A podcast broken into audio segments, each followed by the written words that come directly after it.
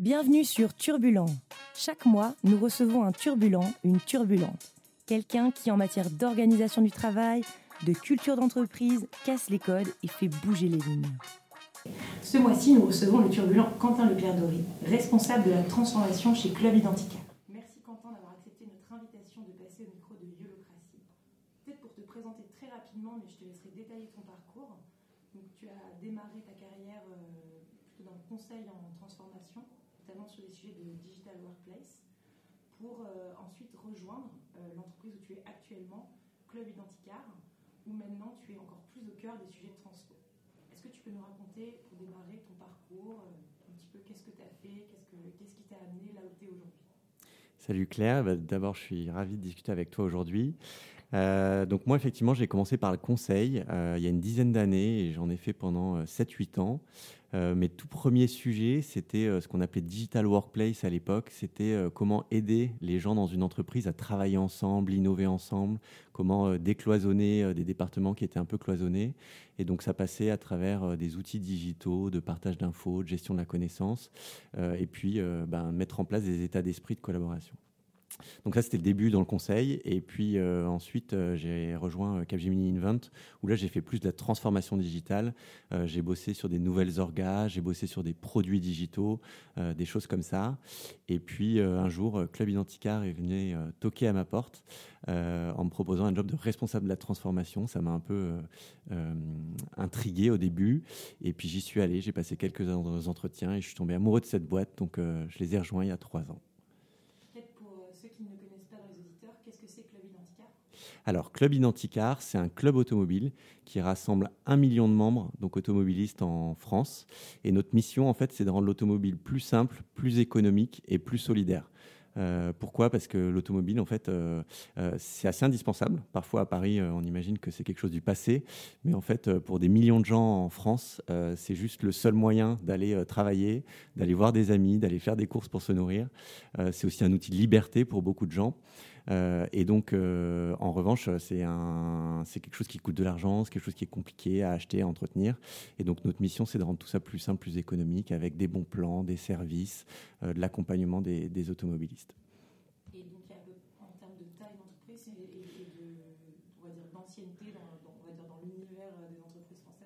Alors, on est 250 collaborateurs aujourd'hui et c'est une boîte qui est plutôt ancienne, qui, va fêter ses 40 ans l'année prochaine, euh, qui a un long historique, qui s'est beaucoup transformé, qui s'est beaucoup modernisé, et notamment ces dernières années avec une belle croissance à deux chiffres ces dernières années, euh, et puis plein de projets euh, passionnants et, plein de remises en question du fonctionnement, ce qui fait que pour une boîte très ancienne, elle a une dynamique assez jeune aujourd'hui.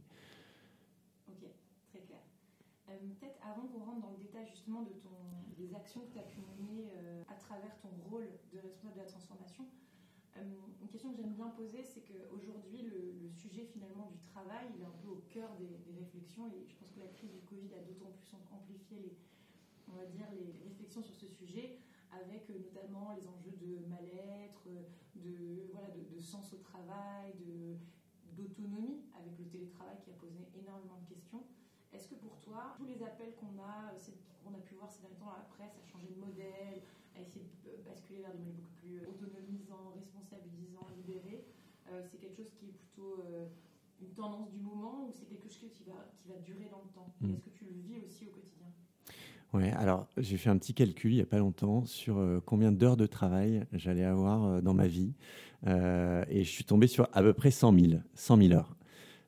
ça fait 4000 jours. si je prends 24 heures 24, ça fait vraiment 4000 jours. 12 ans de ma vie non-stop à, à, travailler. Et en fait, il y, a ce choix de te dire, euh, c'est 100 000 heures, est-ce que c'est simplement euh, du temps que tu donnes à une boîte euh, qui vient chercher ta, main-d'œuvre ou ta force de travail, que ce soit intellectuelle ou, force de, travail physique Est-ce que tu fais ça ou est-ce que tu utilises ce temps pour te développer, apprendre des choses, te sentir utile dans une organisation, passer une journée sympa avec des collègues sympas, sentir que tu as de l'impact dans la société parce que ta boîte elle-même a la volonté d'avoir un impact positif sur la société? Et en fait, quand tu vois le problème comme ça, euh, tu te dis que, comme diraient certains, la question elle est vite répondue et tu as plutôt envie euh, de consacrer ce temps dans une organisation qui t'aide à te développer. Et donc ça, je pense que ça existe depuis plein d'années, le fait de se dire il y a des boîtes un peu plus sympas que d'autres, qui, vont plus aider les collaborateurs à se développer. Et je pense qu'il y, a quelque chose de récent qui fait que ça, va s'accélérer. Euh, c'est un peu la, transparence de l'information. Aujourd'hui, en fait, plus que jamais, c'est hyper facile de connaître la culture d'une boîte. Euh, parce que tu as des sites euh, comme Glassdoor, par exemple, où tu peux noter ta boîte. Euh, il y a des comptes Instagram qui se créent tous les jours, là, entre balance ta startup, balance ton agence, balance ton truc, balance ton machin, qui te permettent de voir qu'il y a des boîtes qui sont pas aussi sympas que d'autres. Et, et, donc, du coup, les gens ont plus la possibilité de s'informer sur la boîte qu'ils vont rejoindre et de choisir une boîte avec un bon état d'esprit euh, VS une boîte euh, qui serait un peu plus à l'ancienne sur ces sujets-là. Euh, moi, quand j'ai rejoint Club Identicar, j'ai tapé Club Identicar dans LinkedIn. J'ai trouvé deux personnes, un ancien de mon école et un ancien collègue avec qui j'étais en stage. et du coup, je les ai appelés avant d'accepter l'offre de la boîte pour leur demander ce qu'ils en pensaient. Ils m'ont dit que c'était génial. Et donc, ça, a un peu aidé mon, ma, prise de décision. Donc voilà, le, fait qu'il y, ait bien deux modèles différents. Alors, on n'est jamais tout à droite ou tout à gauche, mais c'est un chemin, chemin qu'on prend, qui est deux modèles différents et qui est beaucoup de transparence, euh, fait que les gens de plus en plus, je pense, vont aller vers euh, les modèles plutôt vertueux. Et donc les boîtes qui sont les moins vertueuses aujourd'hui, si elles veulent survivre, je pense que c'est, ça, devient vital euh, d'aller vers un modèle plus moderne, plus responsabilisant, autonomisant, un modèle qui aide les gens à se développer. sinon, le risque, c'est de commencer à avoir du mal à recruter, je pense. Exactement. Mm.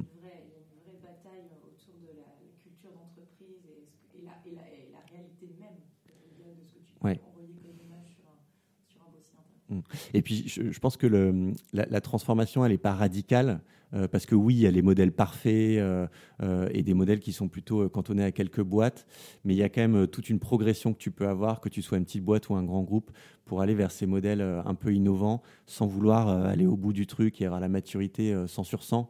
Mais en tout cas, je pense que chacune des boîtes a de quoi progresser sur ces sujets-là. Et, ce qui compte, c'est pas de vouloir être parfait, mais au moins de prendre la bonne direction et, de se donner les moyens d'y arriver. Peut-être du coup, je rebondis sur ce que tu viens de dire, parce que euh, lorsqu'on a un petit peu discuté euh, en amont de cet échange, euh, tu t'as évoqué le fait que votre entreprise, ce qui était particulièrement intéressant dans ton rôle, c'est que vous étiez en train de, voilà, de, faire une démarche, vous étiez engagé dans un changement mm. vers l'organisation libérée, enfin, tu, pourras me la décliner. Mm. Peut-être qu'est-ce qui a déclenché finalement cette transformation? Finalement, pourquoi fallait-il changer les choses? Et après, peut-être rentrer un petit peu dans le détail de concrètement qu'est-ce que ça veut dire, comment ça se traduit, euh, au quotidien et quel est ton rôle là-dedans? Hmm. Ok, alors je pense qu'à la base, cette transformation-là, elle a été initiée par notre président à l'époque, David, euh, qui, je pense, avait la volonté de pérenniser euh, l'organisation et de faire en sorte qu'elle fonctionne bien. Et pour ça, il fallait certes que, cette boîte, elle gagne de l'argent, mais il fallait aussi que les gens s'y sentent bien il fallait aussi qu'on propose des services utiles à nos clients, parce que si tu n'es pas utile à tes clients, euh, ta pérennité, euh, bah, elle ne dure pas longtemps. Euh, et puis enfin, il fallait qu'on ait un, impact positif autour de nous, sur la société, sur notre marché. et donc, c'est cette réflexion-là qu'il a eue en se disant, si je veux que la boîte fonctionne et, dans le temps, il faut, qu'on travaille sur ces aspects-là. et du coup, le sujet de l'entreprise libérée, euh, David en a parlé euh, quelques mois avant que j'arrive dans la boîte en disant c'est un voyage qu'on prend. Euh, on ne sait pas si on ira à la destination. Destination étant, on supprime les managers, tout est auto, enfin, fonctionne par, la, communauté dans la boîte. donc en fait, il a vraiment montré ça comme une destination. Et, et comme tous les modèles, l'entreprise libérée, c'est un modèle parmi d'autres. Et en fait, on a envie de construire notre propre modèle en s'inspirant des meilleurs modèles. Euh, et dans l'organisation euh, et les entreprises libérées, euh, ce qui nous a plu, c'est notamment l'autonomie, la responsabilisation des équipes, la notion un peu de subsidiarité où tu dis ben, les décisions, elles sont prises au, plus proche des sujets et pas en haut par un codir qui déciderait de tout. Et donc, c'était un peu ces, aspects-là qui, qui, étaient intéressants, qui nous ont attirés à l'époque et qui font qu'aujourd'hui, ben, euh, on avance par petits pas dans cette direction-là, sans se dire qu'on ira au bout, mais en tout cas en nous disant qu'il y a des choses pour lesquelles on peut s'inspirer dans ces organes-là. Et, du coup, lorsque rejoins qu'il y, a eu un rôle clé finalement du dirigeant pour mm. impulser cette démarche, c'était il y a à peu près trois ans, parce que c'était un peu avant mm. que tu arrives. Euh, connaissance de ces modèles, il y avait déjà des réflexions, et comment finalement il a un peu, la démarche a pu démarrer et, derrière, aujourd'hui, bah, comment cette démarche des petits pas, elle s'incarne, toi par exemple, à travers ton rôle mmh. Alors, au début, je pense que c'était vraiment la vision du dirigeant de la boîte. Euh, très vite, euh, le CODIA notamment, je crois, est allé visiter des boîtes libérées euh, pour s'inspirer un peu, voir que le modèle fonctionnait, y compris sur des activités proches de la nôtre. et puis, progressivement, ça a essaimé dans le reste de la boîte, où c'est devenu une conviction bah, que voilà, responsabiliser les gens, leur donner de l'autonomie, c'était un, modèle qui fonctionnait bien. Et maintenant, je pense que c'est intégré dans la culture de la boîte et donc, même si le dirigeant n'est plus là pour, euh, pour le pousser, ben, en fait, ça se fait assez naturellement. Les gens en ont envie, ils savent que c'est le bon modèle.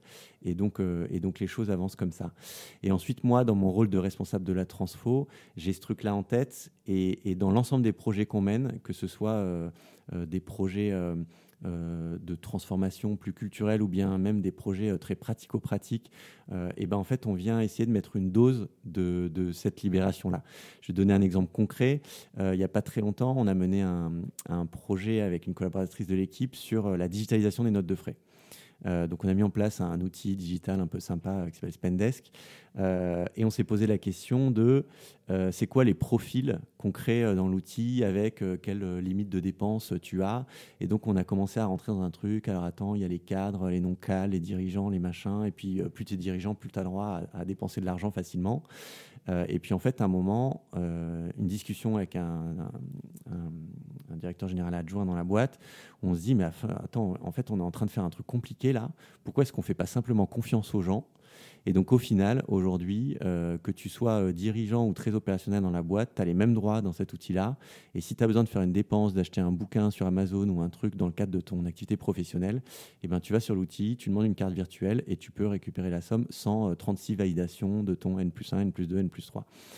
et donc ça, ça partie du principe qu'il fallait faire confiance aux gens, que parfois le contrôle te coûte plus cher que ce qui te permet d'éviter. Et donc, euh, tu vois, sur des exemples un peu comme ça, où on remet en place des process, des outils, et eh ben, on essaie de se dire, si on fait confiance aux gens, qu'on essaie de limiter les contrôles, ben, on arrive à mettre en place des petits pas comme ça, au fur et à mesure des projets, euh, qui permettent d'avancer dans ce modèle euh, où on fait confiance aux gens, et, et au final, on n'a pas de mauvaise surprise, et ça se passe très, ça se passe très bien.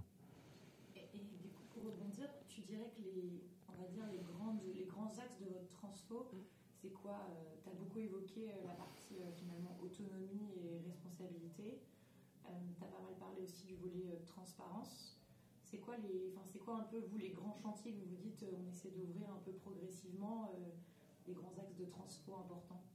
En fait, on n'a pas défini de grands axes de transfo dans la boîte. Euh, on a dans nos piliers culturels un truc qui s'appelle avancer par petits pas.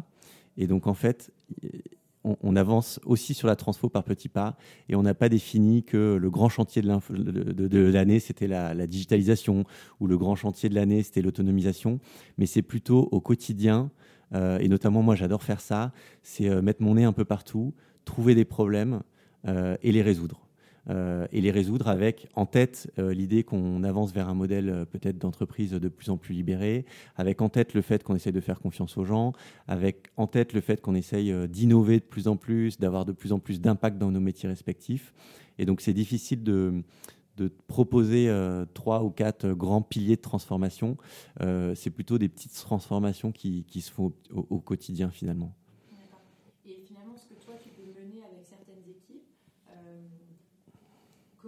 communiquer après au reste de l'équipe Parce que tu dis ça commence à, au reste de l'entreprise, mm. tu dis que ça commence à essaimer, donc d'autres veulent s'en emparer. Est-ce que tu as un peu des, voilà, des exemples, euh, des, des, recommandations de ce point de vue et des mm. exemples de choses où ça peut démarrer tout petit par une équipe mm. qui le faisait et en fait les gens se sont un peu passé le mot et du coup d'autres se sont dit ah mais pourquoi moi je n'applique pas, euh, ça peut aussi apporter de la valeur et, c'est aussi comme ça qu'on contribue à diffuser un peu des éléments de culture.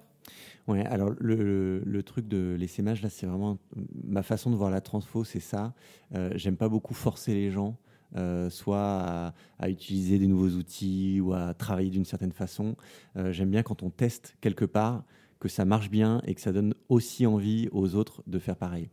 Donc, exemple, il y a quelques années, côté tech, ils ont lancé une, nouvelle pratique qui s'appelle la PAC, le projet d'amélioration continue, où en fait l'idée c'était toutes les deux semaines, le vendredi, euh, de, sortir des projets euh, du quotidien et de travailler sur l'amélioration continue. Donc il y avait un backlog de petits sujets d'amélioration continue et euh, les vendredis toutes les deux semaines, bah, les équipes tech, elles lassaient le stylo, elles se mettaient sur ces sujets-là en équipe souvent un peu pluridisciplinaire et elles travaillaient pour en une journée bah, délivrer soit un nouveau petit outil ou travailler sur une nouvelle pratique de travail qui permettrait d'améliorer leur quotidien. Et donc typiquement, euh, ça a démarré très fort, ça a, a, très bien fonctionné, et très vite, il y a eu d'autres métiers dans la boîte qui se sont dit, tiens, euh, et si on faisait pareil?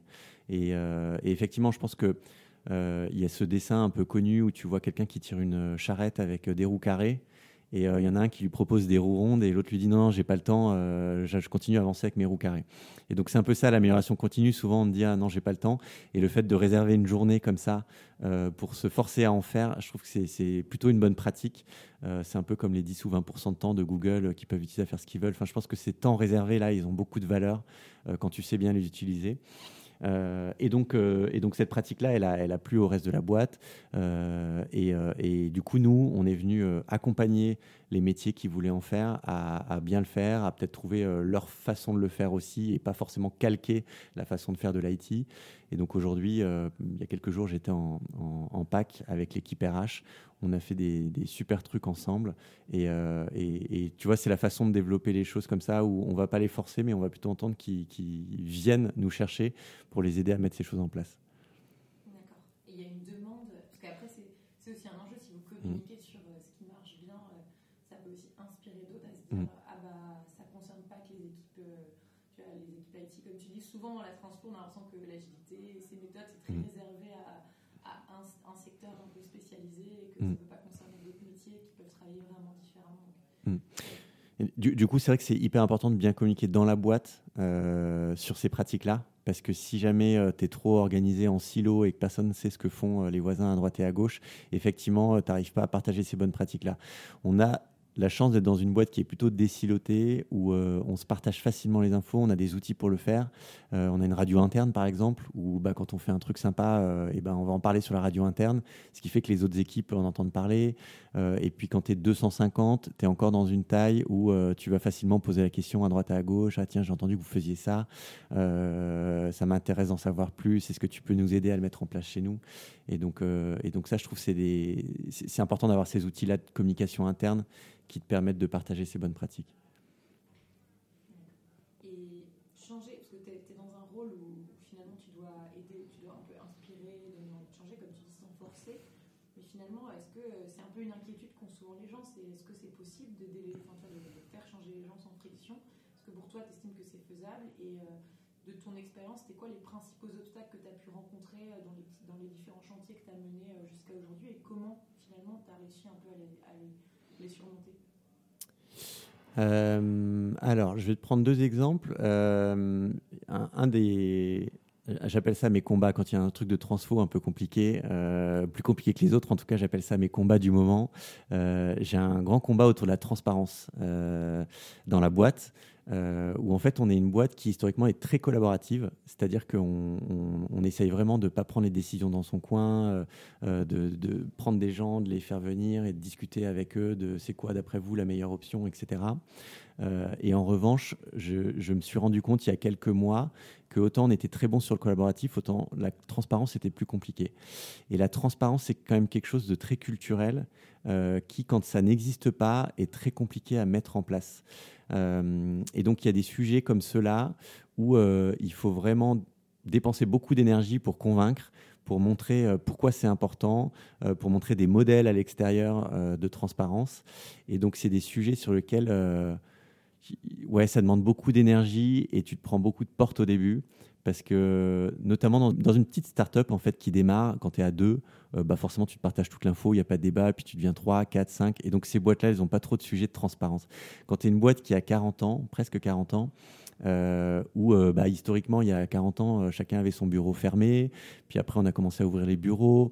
on s'envoyait des mails, qui n'est pas le, moyen de communication le plus transparent, parce que finalement, si tu envoies un mail à trois personnes, seuls les trois voient l'information. Et donc, c'est assez récent, tous les outils avec Slack, Teams et compagnie, qui rendent finalement le partage d'infos assez transparent par nature. Mais quand tu es dans une boîte qui, historiquement, n'était pas dans ce modèle-là, et que par défaut, tu fermes les choses et puis quand tu as besoin, tu l'ouvres à une personne, deux personnes, trois personnes, et ben d'arriver dans un modèle où tout est ouvert, tout est transparent, euh, c'est vachement plus compliqué. Donc euh, ça, c'est un exemple de sujet sur lequel euh, bah, voilà, il faut avoir beaucoup d'énergie, il faut s'attendre à, à, se prendre quelques portes au début, et puis progressivement, on y arrive, les gens voient la valeur du truc, et puis on finit par y arriver, et puis au bout d'un moment, tu entends les gens te dire, mais je sais pas pourquoi on a travaillé autrement avant, et là tu dis, ah chouette, j'ai bien fait d'y mettre de l'énergie.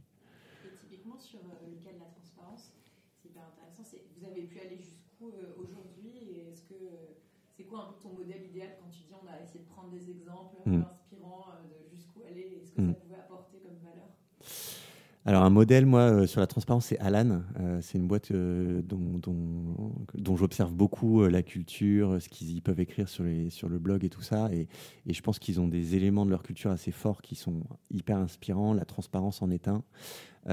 donc eux, ils sont sur la transparence extrême, c'est-à-dire quasiment tout est partagé de manière très libre dans la boîte, que ce soit des, des infos financières ou même de la prise de décision au quotidien. Et euh, donc ça, c'était un, exemple que j'ai pas mal utilisé euh, chez nous en interne. Euh, et, où on en est aujourd'hui, et ben tu vois, on est en train de, construire une nouvelle orga là, autour de, produits. c'est un des chantiers du, du moment. Et, et, on a convenu la semaine dernière que autour de cette nouvelle orga, on allait créer des groupes Teams qui seraient tous des groupes publics dans la boîte euh, et donc, on allait sortir d'un système où aujourd'hui, on a encore pas mal de groupes privés. Donc, c'était une grande étape qu'on va mettre en place dans les prochaines semaines euh, et qui va permettre euh, vraiment à tout le monde d'expérimenter ce que c'est que la communication ouverte, transparente. et puis, on va voir les résultats et puis on va continuer sur de plus en plus de sujets. Je pense que tu vois, sur les sujets financiers, c'est encore des sujets qu'on partage moins encore aujourd'hui dans les boîtes.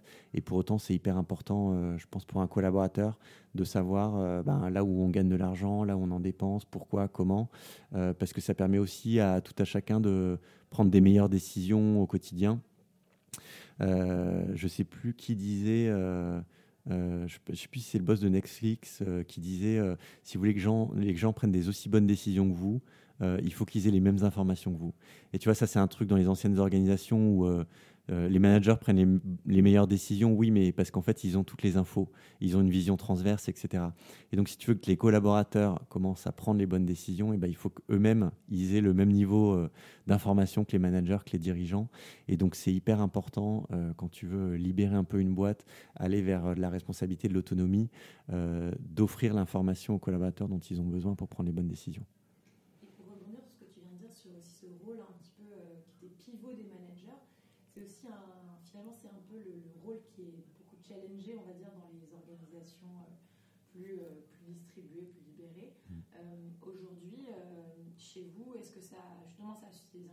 Est-ce que qu'est-ce qui est en train, est-ce qu'il y a des choses qui sont en train d'évoluer? Est-ce que tu parlais d'autonomie, donc c'est ici peut-être déléguer plus de prise de, prise de décision. Est-ce que vous avez eu des, voilà, est-ce qu'il y a des inquiétudes? Comment est-ce que vous accompagnez ça euh, d'un point de vue management un peu intermédiaire justement? Alors moi des inquiétudes j'en ai pas euh, vu beaucoup, notamment parce que dès le début on a dit euh, notre volonté c'est pas de supprimer les managers. Euh, et je pense qu'au final, ce qui a été fait et, pas mal accompagné par l'équipe RH chez nous, c'est plutôt d'emmener les managers vers une posture de coach plutôt que de manager à l'ancienne. et donc, comme dès le début, les intentions étaient claires, c'était pas de supprimer le management, mais c'était plutôt de l'embarquer vers une posture finalement plus intéressante et je pense que c'est plus intéressant euh, d'avoir ce rôle de coach auprès de collaborateurs plutôt que de décider euh, chaque matin ce qu'il doit faire ou pas faire. Euh, au final, cette transformation-là, si tu y vas progressivement, elle n'est pas si compliquée que ça.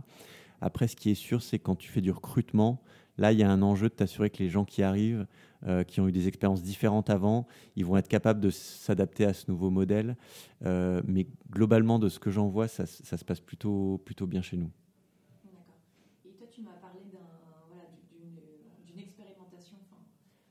sur un chantier sur lequel tu veux, tu veux aller encore plus loin au sein de ton équipe notamment, Mhm. vous voudriez euh, aller un cran, un, un cran plus loin sur les rôles et responsabilités. Est-ce que tu veux parler un petit peu de ce que vous êtes, euh, ce que vous êtes en train d'expérimenter? Comment vous allez un petit peu euh, mettre en œuvre les choses Mhm. Alors effectivement, au- en ce moment, on est en train de réorganiser un peu la boîte avec euh, notamment des, la mise en place d'équipes produits pour désiloter un peu euh, le market, la tech, etc. Et euh, dans le cadre de cette réorg-là, moi, je vais prendre en charge une équipe qui gère à la fois la transfo, mais aussi euh, toute la tech et les outils internes. Euh, donc une équipe avec des profils hyper différents, de très tech à très transfo.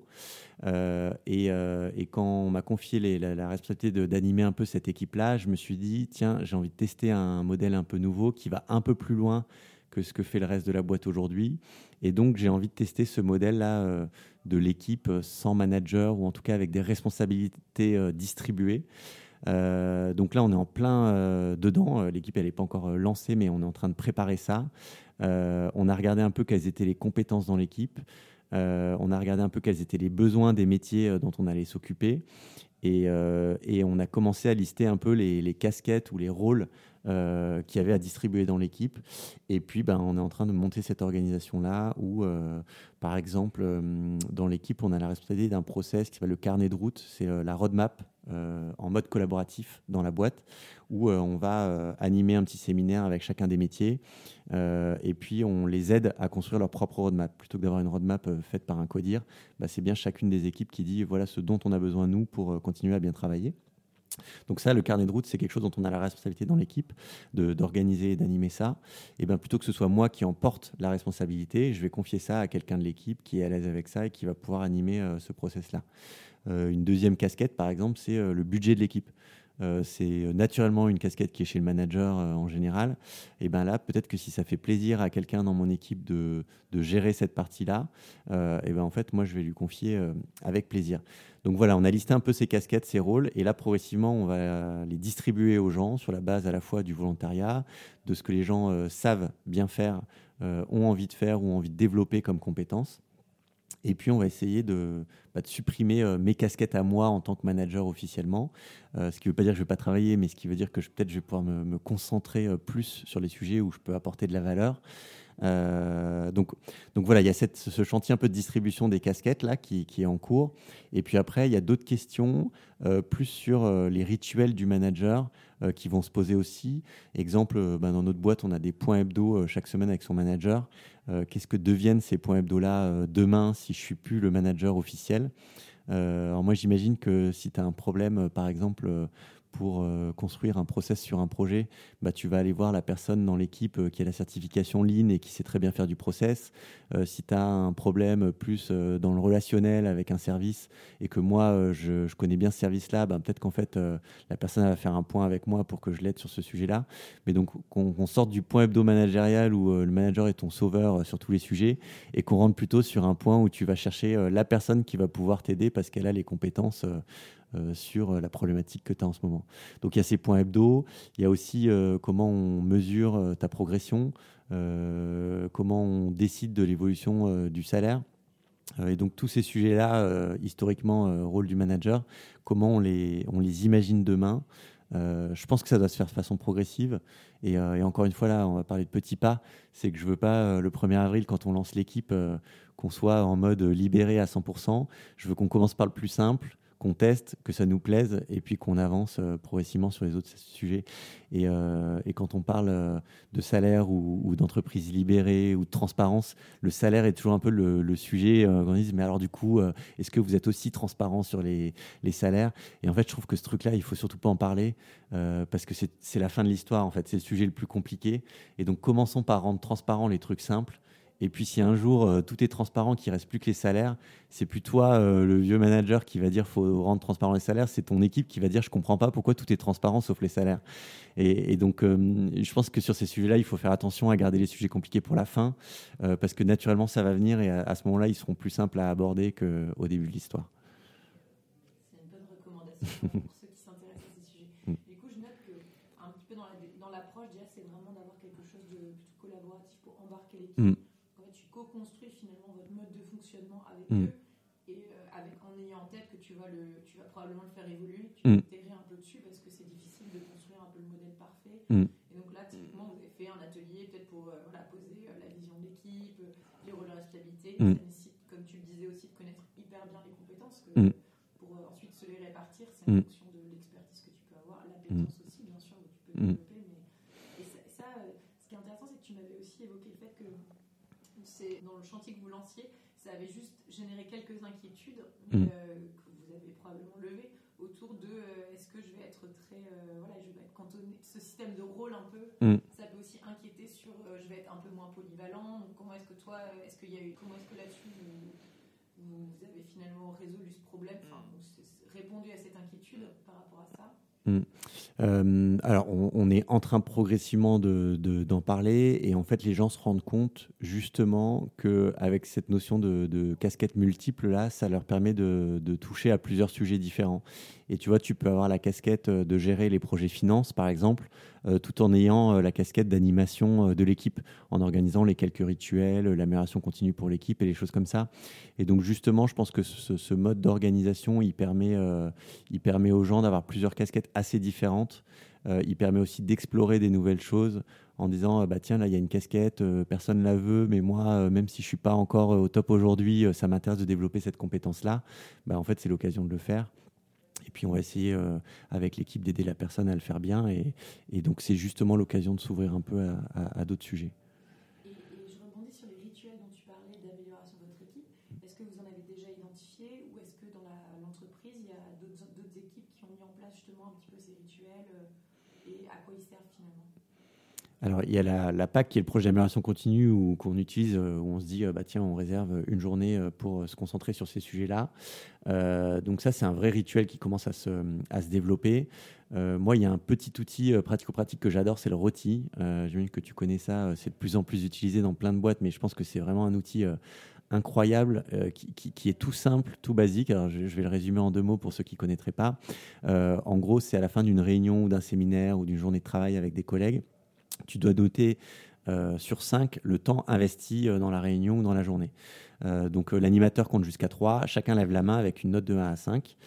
Et ensuite, l'animateur distribue la parole en commençant par la note la plus faible. Donc par exemple, quelqu'un a mis 3 sur 5. Et la première question, c'est qu'est-ce qui fait que tu as mis 3 et pas moins? Donc tu commences par dire le positif en disant bah, moi j'ai mis 3 parce que je pense que c'est important qu'on se soit vu aujourd'hui, j'ai appris deux trois choses utiles.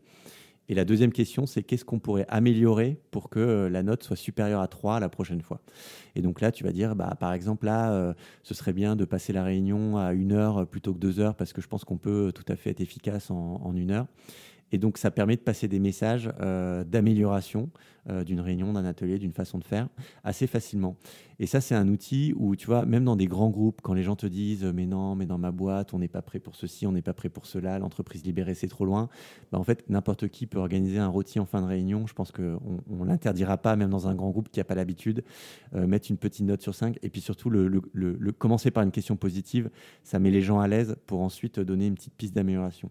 Et donc, c'est un outil tout basique qui permet, je trouve, de, bah, de libérer un peu la parole, de, mettre en place cette logique d'amélioration continue, de feedback, qui sont des, trucs hyper importants dans des organisations apprenantes.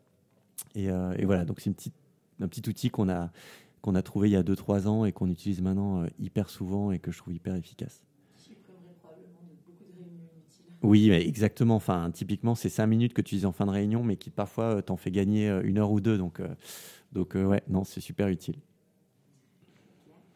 Euh, tu m'as parlé d'Alan tout à l'heure. Euh, Est-ce que tu as d'autres euh, d'autres organisations, entreprises euh, qui t'inspirent particulièrement euh, pour leur culture, pour justement leur mode de fonctionnement, ou ne serait-ce que pour leur démarche un peu de transformation ou sur lequel vous vous suivez, parce que vous êtes Mm. dans un pro- processus d'apprentissage, comme tu disais, donc c'est Mm. toujours euh, intéressant d'aller regarder ailleurs euh, ce qui se Mm. fait. Moi, j'ai pas trop de, j'ai pas trop de modèle idéal. Euh, comme je regarde chez Alan, j'aime bien regarder dans plein d'autres boîtes en fonction des problématiques qui se présentent à moi.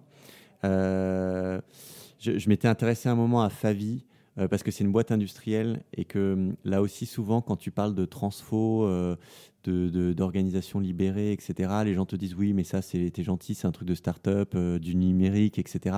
Et j'aime bien utiliser euh, Favi pour dire non non mais il y a même des, boîtes très industrielles où ce modèle-là peut fonctionner, que tu sois cadre ou pas cadre, etc. Enfin c'est pas ces sujets-là qui comptent, c'est c'est vraiment la culture et la façon dont la boîte se- se- s'imagine dans, le- futur.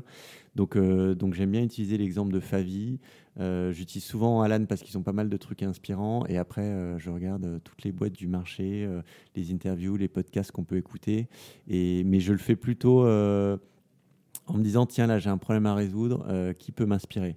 Il y a quelques mois, le directeur commercial est venu me voir parce qu'ils avaient le projet de supprimer la rémunération variable chez, les, commerciaux de la boîte. Euh, c'était un souhait des dirigeants de la boîte de dire euh, on ne croit pas trop dans la rémunération variable, euh, on pense que c'est un truc d'un autre temps. et du coup, le directeur commercial est venu me chercher en mode Quentin, là, je vais avoir besoin de toi, c'est quand même un gros changement pour nous. comment on peut y aller sans que ça se passe mal euh, et ben typiquement dans ces cas-là, tu vois, je vais faire un peu de veille, je regarde un peu ce qui se passe dehors parce que moi-même j'étais un peu surpris de la décision euh, au début. Je me dis ah c'est bizarre, euh, les commerciaux ils ont toujours eu des salaires variables, c'est normal, c'est comme ça que ça fonctionne, tu vois. Et du coup, bah, à l'époque j'étais allé me renseigner, j'avais trouvé des choses chez Payfit notamment qui qui a pas de salaire variable. Donc tu vois, je vais chercher des boîtes comme ça qui répondent à ces à ces problématiques-là. Et en fait dans ces transformations-là qui sont un peu profondes, euh, dans ta façon de travailler, dans la façon dont tu conçois le, travail et la rémunération, la, motivation au quotidien, euh, d'utiliser des exemples de l'extérieur, c'est une des solutions euh, pour embarquer les gens en interne. Quoi. ça rend aussi peut-être concret tu donnes du sens et tu donnes ouais. Et en disant c'est possible, en fait, c'est possible, ça marche ailleurs, les gens sont contents, et donc pourquoi ça marcherait pas chez nous? Et, euh, et, en l'occurrence, euh, c'est un succès parce qu'on l'a mis en place, on s'est inspiré de ce qui se faisait ailleurs. Ça a permis de débloquer un peu la réflexion et de dire bon, ok, c'est possible. Maintenant, euh, réfléchissons à comment on le met en place chez nous. Et du coup, on a travaillé sur comment on le met en place, sur qu'est-ce qui fait la motivation des gens chez nous au quotidien. On, a réalisé que le variable n'était qu'un petit bout de la motivation et qu'en fait, il y avait plein d'autres choses plus intrinsèques qui faisaient que les gens étaient contents de se lever le matin et de bosser dans notre boîte. Euh, et puis, on a travaillé sur euh, qu'est-ce qu'on pouvait mettre en place pour euh, compenser, compenser la fin de cette carotte, entre guillemets, qui permet de motiver les gens. Et puis, bah, voilà, on l'a mis en place il y a un an ou deux, et aujourd'hui, ça marche très bien. Il n'y a plus de salaire variable. on continue à recruter, on continue à, garder les gens qui sont très heureux de bosser dans la boîte. Donc, donc c'est plutôt un succès. tu nous écris un article Avec plaisir.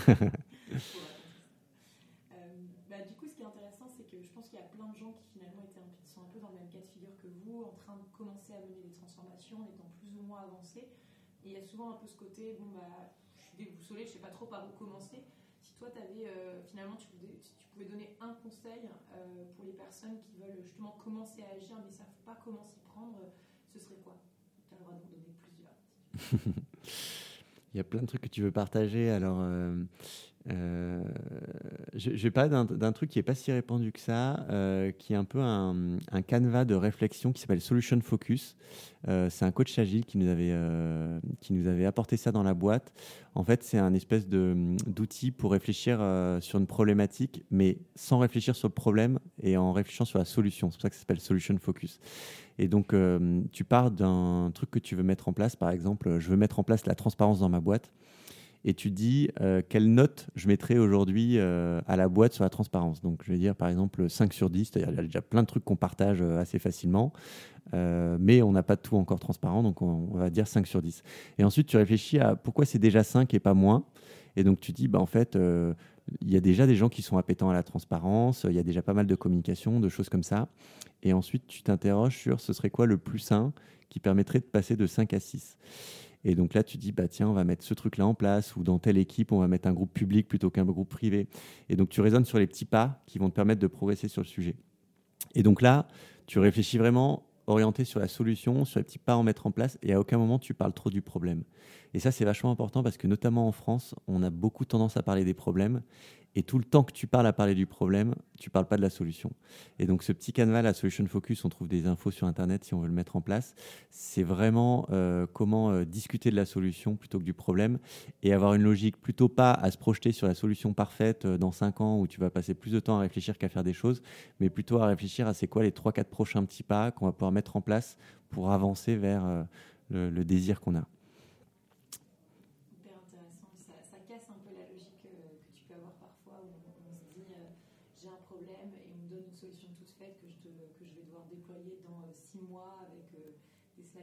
qui décrivent c'est ça. Z, le ouais. on ne sait pas exactement exactement où le cheminement. Voilà. Et six mois après, tu n'as jamais fait ce que tu as marqué dans les PowerPoint à la base, donc tu as perdu beaucoup de temps à écrire des PowerPoint.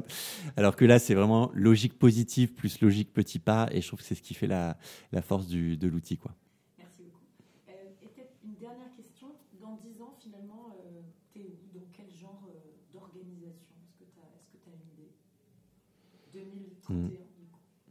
Alors, c'est difficile de répondre à cette question-là parce que là aussi, moi, je pense que je suis en mode petit pas dans ma carrière et que j'ai du mal à réfléchir à 10 ans parce qu'en fait, euh, je me dis que dans 10 ans, j'aurai peut-être une aventure entrepreneuriale. Dans 10 ans, euh, euh, j'aurai peut-être envie euh, d'accompagner les organisations à se transformer. Euh, peut-être je serai dans un grand groupe euh, pas du tout libéré pour l'aider à se libérer. Il y a plein de choix possibles et je pense que quel que soit le choix que je te décrive maintenant, j'y serai probablement pas dans 10 ans. en tout cas, je pense que j'attache de de l'importance à avoir de la liberté, à pouvoir tester des choses, à pouvoir expérimenter. Euh, je l'ai beaucoup aujourd'hui chez Club Identicar et je pense que quoi que je fasse dans l'avenir, c'est ce que je vais, je vais chercher euh, à avoir, cette liberté euh, d'entreprendre, à, à, tester des choses. Et puis, euh, bah, rendez-vous dans 10 ans, on fera, on fera un podcast pour voir ce que je fais à ce moment-là. Avec plaisir. J'espère aussi.